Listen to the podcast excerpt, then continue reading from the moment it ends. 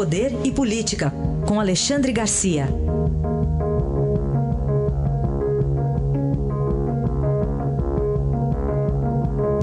Alexandre, bom dia.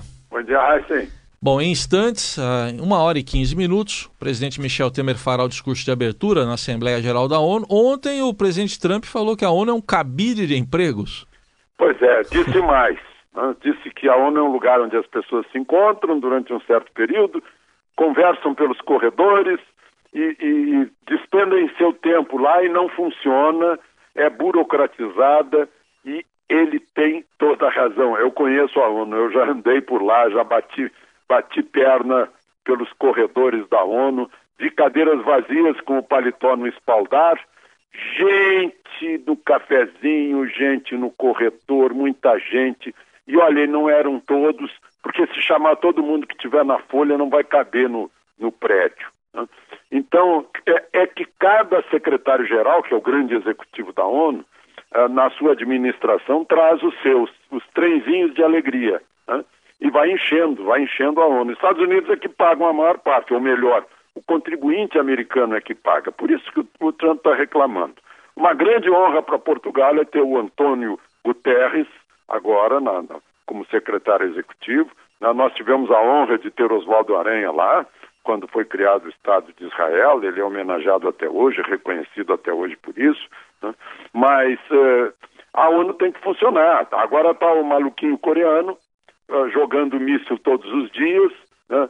ameaçando o Japão, a Coreia do Sul, os Estados Unidos, ali representados pela ilha de Guam, que é a mais próxima. E a ONU reúne o Conselho de Segurança, mas fica mais ou menos por isso. O Brasil continua querendo lugar permanente no Conselho de Segurança. Né? Uh, o, o discurso de Temer, tomara que não seja como aquele último discurso que a gente ouviu lá de Dilma, falando de questões de palanque brasileiro, né, defendendo seu governo, uh, em, em, vez de fazer uma projeção internacional do país através de política externa. Vamos esperar o discurso de Temer, então, e tomara que a ONU consiga fazer uma reforma administrativa para funcionar, né, para ter, uh, para ter uh, não gordura, mas músculos. Né? É mais ou menos muito parecido com a Câmara e o Senado aqui no Brasil. Muito parecido. É a mesma coisa, a gente vê aquela, aquele monte de gente caminhando nos corredores, uhum. conversando, uhum. se reunindo, tomando cafezinho, e, enfim, é um converscote. Muito bem. Voltando para os nossos assuntos internos aqui, chamando a atenção declarações do general eh, da, da Ativa, general Mourão, sobre uma suposta intervenção militar. É, general da Ativa, quatro estrelas. Ele já foi uh, transferido da, do, do, Comando Militar do Sul, lá de Porto Alegre, para o Departamento de Finanças em Brasília, por causa de declarações uh, contra a comandante em chefe do, das Forças Armadas. Na, na, época, Dilma era presidente, ele disse: ah, a Dilma está acabada. Estava mesmo acabada, só que ele não pode falar porque tem a hierarquia e a disciplina. Né? Uh, falou demais.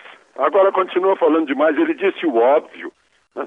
que, que as Forças Armadas são, pela Constituição, guardiãs da lei e da ordem, e na hora que virar bagunça, né? É, é, é, tem que haver a intervenção, mas a intervenção, diz a Constituição também, é pedida por um dos três poderes, judiciário, legislativo e executivo. Né? Mas disse isso, mas usou palavras mais fortes, dizendo que se, se as instituições não derem soluções, teria que impor soluções.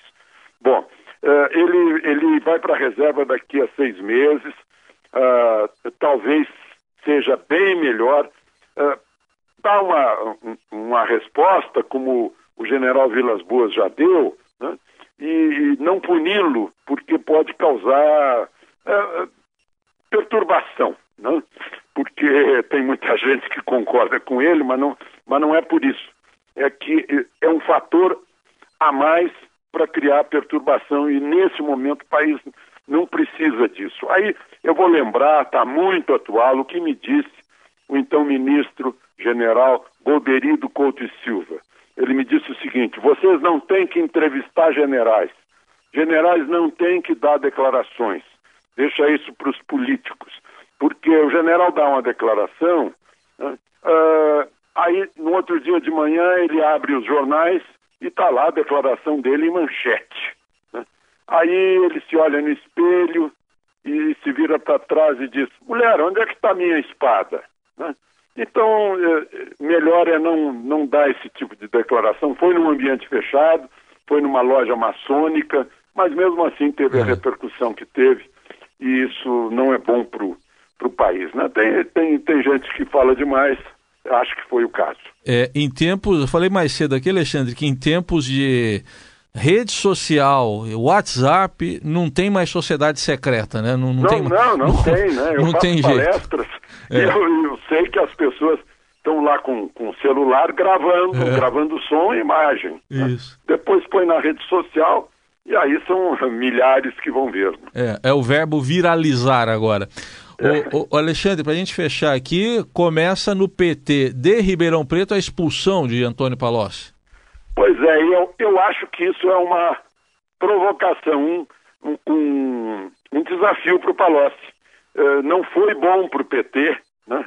é mais ou menos parecido com o que aconteceu com o general. O PT cometeu um, um, um errinho que vai estimular Palocci a contar tudo, contar mais. Né? Uh, sabe lá o que teria para contar do PT de Ribeirão Preto. Não, não sei, pode ser que tenha e ele conte.